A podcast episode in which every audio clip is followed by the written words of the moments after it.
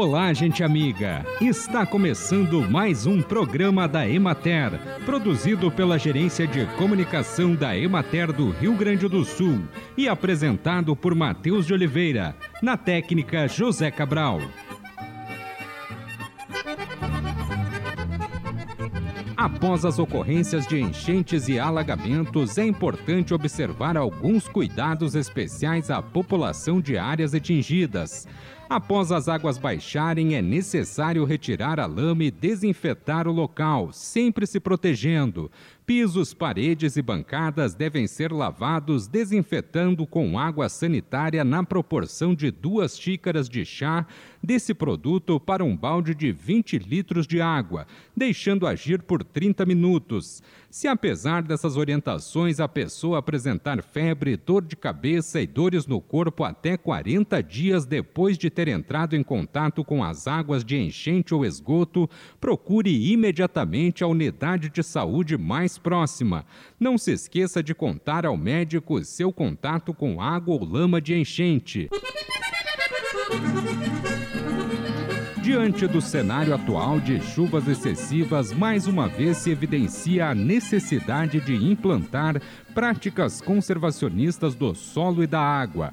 O manejo do solo adequado muda a realidade nos dois extremos climáticos. Em períodos de seca, um solo bem manejado, com perfil construído, poroso e fértil, as culturas produzidas possuem um sistema radicular mais robusto, profundo e sofrem menos impactos quando tem escassez de chuvas, pois conseguem buscar água em áreas mais profundas e, com isso, resistir mais aos períodos sem precipitações. Quando ocorrem chuvas excessivas, como as dos últimos dias, a água infiltra mais, fortalece nascentes, causando menos problemas sociais. Isso não ocorre em solos mal manejados, onde a compactação dificulta a penetração da água da chuva, que se acumula na superfície e no processo de erosão arrasta solo fértil, sementes, calcário e matéria orgânica e resulta em um solo degradado e de baixa capacidade produtiva produtiva.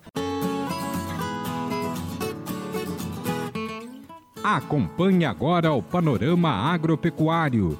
A semeadura do milho destinado à produção de silagem foi praticamente interrompida no Rio Grande do Sul devido ao excesso de umidade nos solos e às dificuldades operacionais.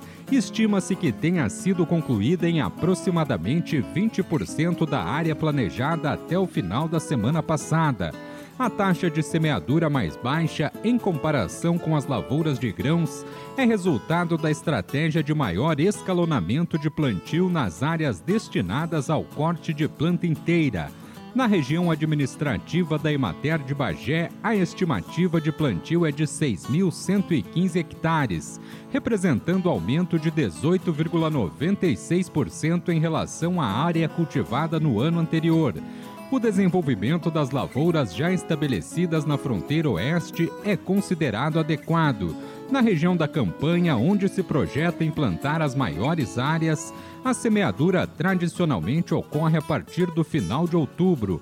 No entanto, alguns produtores em Aceguá e Ulha Negra já planejam realizar o plantio ainda em setembro para aproveitar os prognósticos de chuvas decorrentes do El Ninho que tende a favorecer o desenvolvimento dos plantios do cedo e para realizar o segundo plantio em janeiro. Nas regiões de Erechim e Frederico Westphalen, as lavouras estão em fase de desenvolvimento vegetativo e apresentam condições adequadas. A incidência de cigarrinha é moderada e os agricultores estão realizando monitoramento constante. Os trabalhos de preparo de solo e dessecação para o manejo pré-plantio do arroz foram interrompidos em decorrência do grande volume de chuvas desde o início de setembro. Algumas áreas estão submersas devido aos elevados volumes de chuva acumulados, bem como as cheias nos cursos d'água próximos, o que provavelmente exigirá reparos em taipas danificadas pela força da água.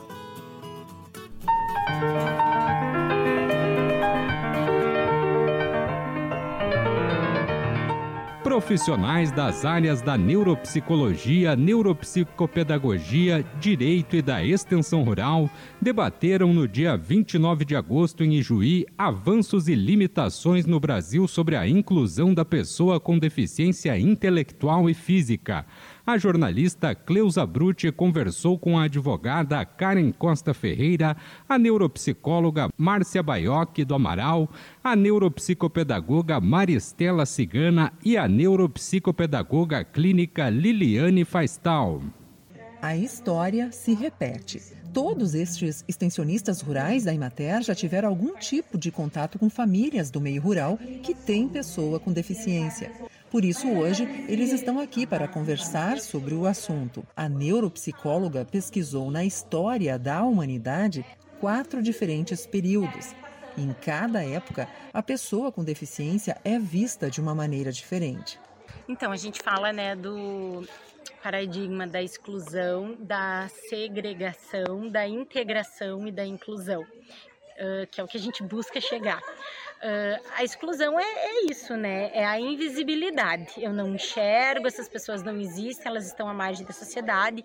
A gente viu que ao longo da história, inclusive, elas eram mortas, né? Porque, enfim, essa pessoa não ia ser produtiva, ou depois na Idade Média era um castigo de Deus, era um pecado, enfim. Então eu vou excluir, ou matando, ou não enxergando, né? Deixando as pessoas à sua própria sorte. Aí depois a gente passa, então, para o paradigma da segregação. Então, quando já se tem um certo olhar um certo, digamos assim, cuidado para as pessoas com deficientes, que então elas não são mortas, não são jogadas à própria sorte, mas elas têm que estar num estabelecimento próprio para elas. Que então aí começa a grande era das institucionalizações, né? Os asilos, os hospitais de caridade, muito ligados às igrejas, aos mosteiros, que eram lugares então que eram destinados para essas pessoas ficarem.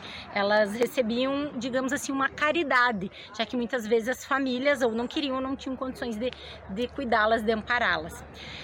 E aí, depois então da segregação, a gente vem para integração que é o que eu acho que a gente ainda vive, que é quando a gente começa a integrar essas pessoas na sociedade, né? Uh, mas ainda o foco tá, digamos assim, na pessoa.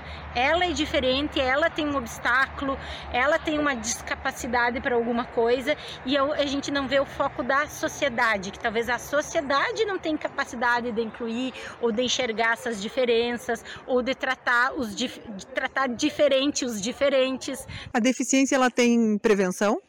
Sim, né? Eu apresentei alguns números, né? Que 70% dos casos de deficiências elas poderiam ser evitados ou pelo menos atenuados.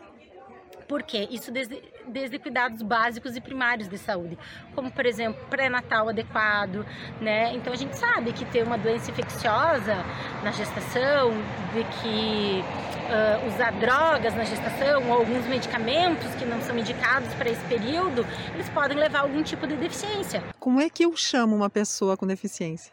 Exatamente como tu falou, pessoa com deficiência, né? Claro que a gente quando está conversando com uma pessoa, a gente costuma chamá-la pelo nome, né? Como qualquer um de nós. Mas se a gente quer se referir à condição, de uh, alguma condição diferente de alguém, a gente usa exatamente isso, pessoa com deficiência. Por quê? Porque antes vem a pessoa. A gente enfatiza antes a condição humana e depois a deficiência, né? Por isso que a gente não usa mais o deficiente ou o portador de deficiência, porque não é algo que eu posso portar e largar, né? Ou também quando eu falo o deficiente, eu estou colocando esta característica que é uma só em detrimento de todas as outras características daquela pessoa. Então é sempre pessoa antes e a condição depois.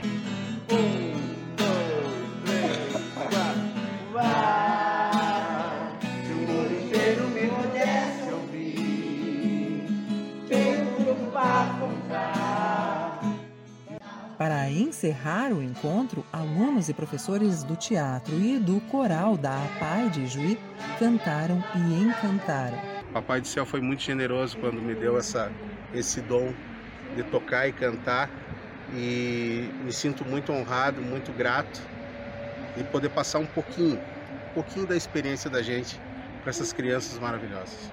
Vocês não querem dó. Vocês rejeitam dó. Que a gente precisa, sim, de doação, precisa de, de colaboração. Mas que as pessoas doem ou nos prestigiem numa apresentação como essa que a gente veio com o coral e com o pessoal do teatro, não por dó, mas sim que entenda que são profissionais que ali estão e alunos que têm habilidades e que as pessoas nos valorizem pelo nosso trabalho e pelos alunos como sujeito e desmistificar os coitados da pai, os anjos da pai, são sujeitos, pessoas e que a gente tem que ser valorizado pelo nosso trabalho, que é sério e comprometido.